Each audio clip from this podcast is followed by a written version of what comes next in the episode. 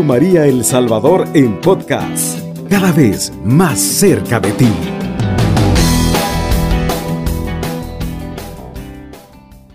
Hoy, mis hermanos, queremos hablarles sobre el ciego de Bethsaida en San Marcos, en el capítulo 8, del versículo 22 en adelante. En el nombre del Padre, del Hijo y del Espíritu Santo. Amén. Cuando llegaron a Bethsaida, le trajeron un ciego y le pidieron que lo tocara. Jesús tomó al ciego de la mano y lo llevó fuera del pueblo. Le mojó los ojos con su saliva, le impuso las manos y le preguntó, ¿ves algo? El ciego que empezaba a ver dijo, veo como árboles, pero deben ser gente, porque veo que se mueven. Jesús le puso nuevamente las manos en los ojos y el hombre se encontró con buena vista. Se recuperó plenamente y podía ver con toda claridad. Jesús pues lo mandó a su casa diciéndole, ni siquiera entres al pueblo. Palabra del Señor, gloria y honor a ti, Señor Jesús. Bien, mis hermanos preciosos, hoy, en esta tarde, el Señor quiere hablarnos de varios elementos importantes para nuestra fe. Nosotros que somos católicos, somos cristianos católicos, la fe que profesan miles y miles y millones y millones de personas a través del mundo. Hoy el Señor nos habla a nosotros para instruirnos, para que nosotros valoremos la buena intención que tienen nuestros hermanos en el entorno de cada uno de nosotros. Sin que nosotros nos demos cuenta, mis hermanos, hay alrededor nuestro hermanos que están orando por nosotros como es el caso que hemos escuchado a través de las llamadas, cuando recibimos las llamadas y anotamos las intenciones, hay muchos hermanitos y muchas hermanitas que dicen, eh, quiero que oren por el Papa, por los obispos, quiero que oren por la familia de Radio María, por los locutores y por todos los que están participando. Bueno, ¿qué significa eso? Significa de que alrededor nuestro, mis hermanos, hay alguien o varios que están orando por nosotros. Otra, otro ejemplo también lo podemos notar de parte de nuestros padres, aquellos que tienen la dicha de tener a sus papitos vivos, a sus abuelos vivos.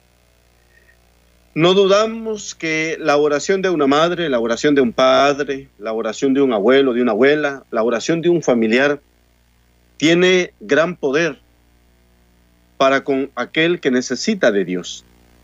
Hoy el Evangelio nos habla sobre una actitud muy importante, sobre unos amigos que llevaron a la presencia de Jesús a un ciego. Y le dijeron, tócale. O sea, manifestándole, haz algo por él. Mira que lo conocemos, el texto, claro, no lo dice de esa manera, pero es obvio el poder descubrir nosotros entre líneas o como dicen así cuando están grabando eh, detrás de cámaras, podemos notar que estos, estas personas que le llevaron al ciego iban con una buena intención. Aquí no valora si el ciego llevaba disposición en su corazón. El texto no narra si el ciego les pidió a ellos que lo llevaran a Jesús. Pues esto da lugar a que nosotros podamos ubicar varios elementos y valoremos de que por la buena intención de estos de estos amigos o familiares que llevaron al ciego ante Jesús y le rogaron, le suplicaron, tócale, Luego, el Señor dice que lo tomó de la mano, lo guió y lo sacó del pueblo. Allá, con él, se mojó los dedos con su saliva y se la puso en sus ojos. Y el Señor le hizo una pregunta. Pero valoremos, mi hermano, lo que acabamos de leer. Es que Jesús dice que lo sacó y lo llevó fuera del pueblo. Aquí, mis hermanos, podemos notar nosotros que la buena intención de Jesús es estar a solas con Él. El tener no interrogatorio o preguntarle, mira cómo te llamas, este, de, quién es tu papá, de qué, de qué tribu vienes tú, no, sino que es una relación personal en la cual el Señor a cada uno de nosotros muchas veces nos llama a solas. Significa de que no tiene que haber intervención muchas veces de otros en torno a nosotros. El Señor nos hace una invitación a solas, a tu corazón, a tu alma, a tu espíritu. Y el Señor quiere tener esa relación íntima con nosotros. Muchas veces el, el bullicio, muchas veces todo lo que hay en torno a nosotros nos impide muchas veces el saber ponerle atención al Señor. Estos hombres le dijeron a Jesús, tócalo, imponle las manos. Y vemos la actitud de Jesús acá. Y lo sacó del pueblo, y allá actuó. Aquí vemos una etapa de sanación progresiva. En otros textos bíblicos, mis hermanos, nosotros hemos visto cómo el Señor automáticamente, en el momento instantáneo, como Bartimeo, el Señor inmediatamente sanó a Bartimeo. Y inmediatamente Bartimeo vio. Pero en, la, en el caso de hoy, en el ciego de Bethsaida, se da en dos momentos la sanidad de este hombre, la recuperación de su vista, la instauración, restauración de su vista. Posiblemente este hombre había quedado ciego no de nacimiento, porque supo distinguir a las personas que se movían, que no las veía con claridad. Si hubiera nacido ciego, él no tuviera grabado en, el, en su mente el movimiento de las personas. Sin embargo, él dijo ante la pregunta del Señor, ¿ves algo? veo que sombra o algo así que se mueve. Árboles, pero deben de ser personas porque se mueven. Él tenía la idea. Luego el Señor nuevamente dice que hizo la misma acción y en la segunda vez quedó totalmente sanado de su vista y vio perfectamente. Aquí nos cuestiona este hecho importante de lo que les decía, de que algunos elementos que debemos, podemos rescatar nosotros de las Sagradas Escrituras.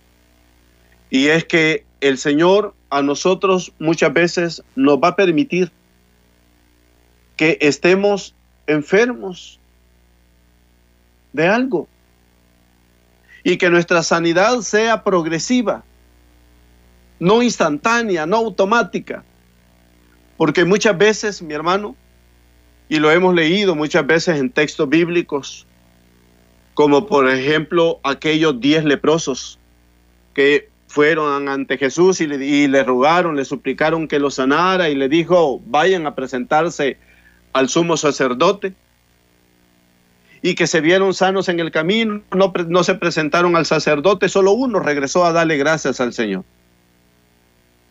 Puede ser que el Señor, mi hermano, no a todos por supuesto, pero puede ser que algunos de nosotros, el Señor nos permita que bajo la enfermedad que aqueja nuestro cuerpo, nuestra sanidad no sea inmediata, porque necesitamos nosotros también purificar nuestro pensamiento, nuestras actitudes, posiblemente debemos dejar nuestra soberbia, nuestro orgullo o tantas cosas y apegos que nosotros tenemos en la vida que no nos permiten el poder alcanzar a ver los milagros y las maravillas que el Señor hace en nuestras vidas.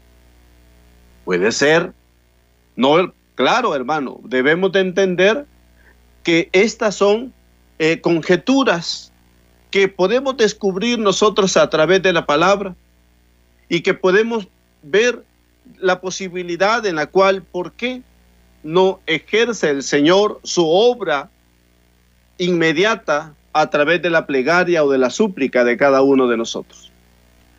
Hay hermanitos que dan testimonio y lo hemos escuchado nosotros acá a través de la radio de los hermanos que nos han llamado muchas veces y dicen, quiero darle gracias al Señor porque el Señor escuchó mi oración y fulano, mi familiar, mi amigo que está en Estados Unidos o que está allá, tuvo mi, hija o mi sobrina o quien sea, tuvo un feliz parto, ya se sanó, ya se curó. Mire qué bonito. Qué bonito cuando nosotros descubrimos que la voluntad de Dios se hace en la vida de cada uno de nosotros, pero nosotros no forzamos no le obligamos al Señor que lo haga automáticamente. Muchas veces nosotros a través de la plegaria, a través de la oración, le decimos, Señor, que se haga tu voluntad. Yo espero que se haga tu voluntad.